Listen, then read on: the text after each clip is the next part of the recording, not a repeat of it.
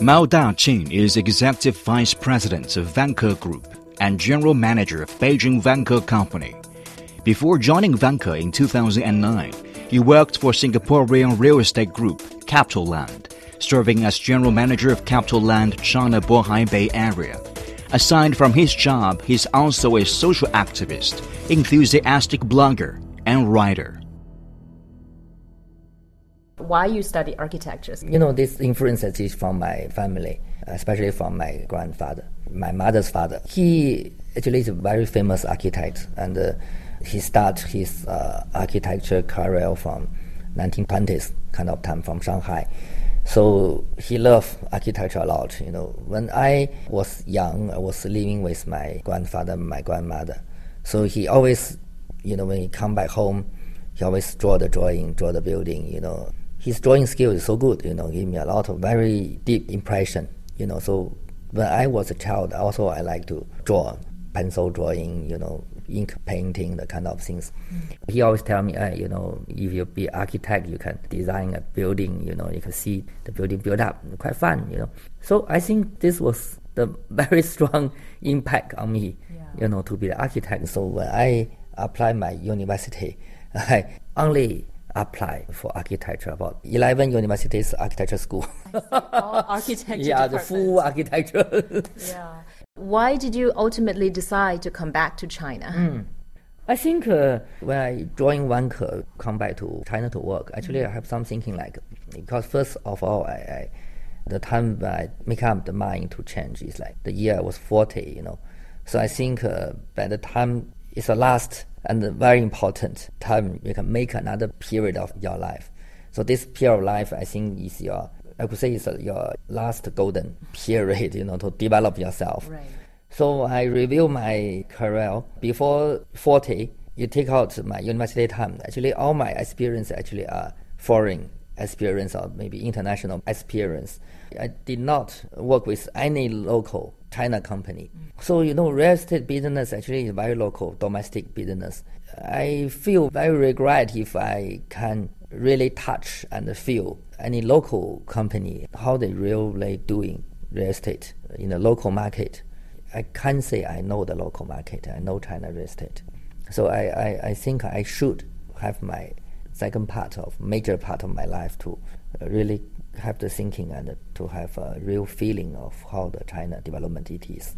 And uh, you know, real estate business actually is a very interesting field. From this field, you can feel all the kind of element which is very complicated elements, how they work together to reflect the China society is changing. Mm. Maybe the changing is you have positive part, you also have negative part.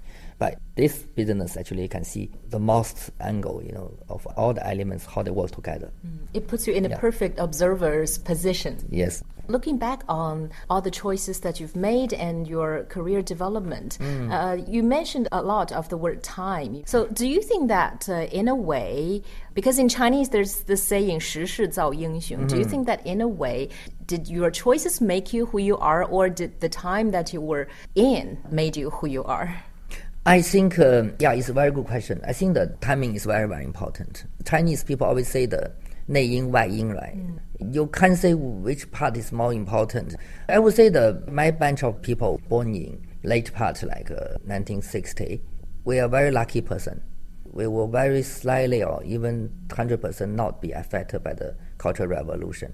We have our study period very complete because when we enter the primary school, the year Wenhua Da Geming stopped. So we have very clean start. When we entered university, the time university culture was very clean because there was not 市场经济 yet. Mm-hmm. And there was a touch of idealism in the campus. It's very, well. very idealism, full of idealism in the university. So I recall my time was so much enjoyment in the campus, you know.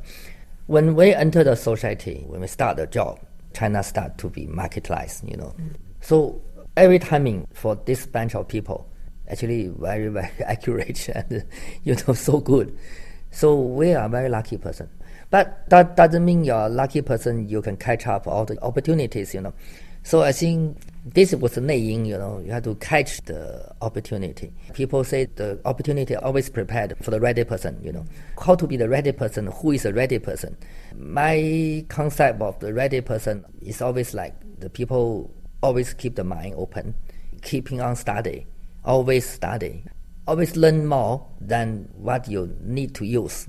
So when the opportunity come, you definitely become the ready person, you know. So this idea, even today, I'm still thinking like that. So I always I tell the, the young people, I say, when you come to the job, you come to the company to work, down there you have to learn things. Don't spend all your time only on the job itself.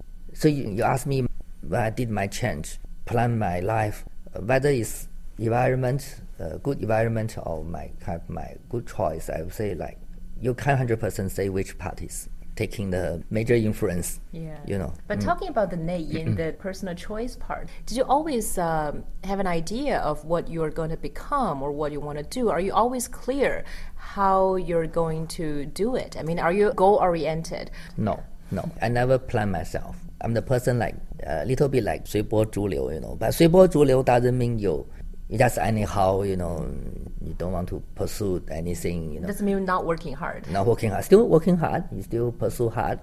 You still learn hard.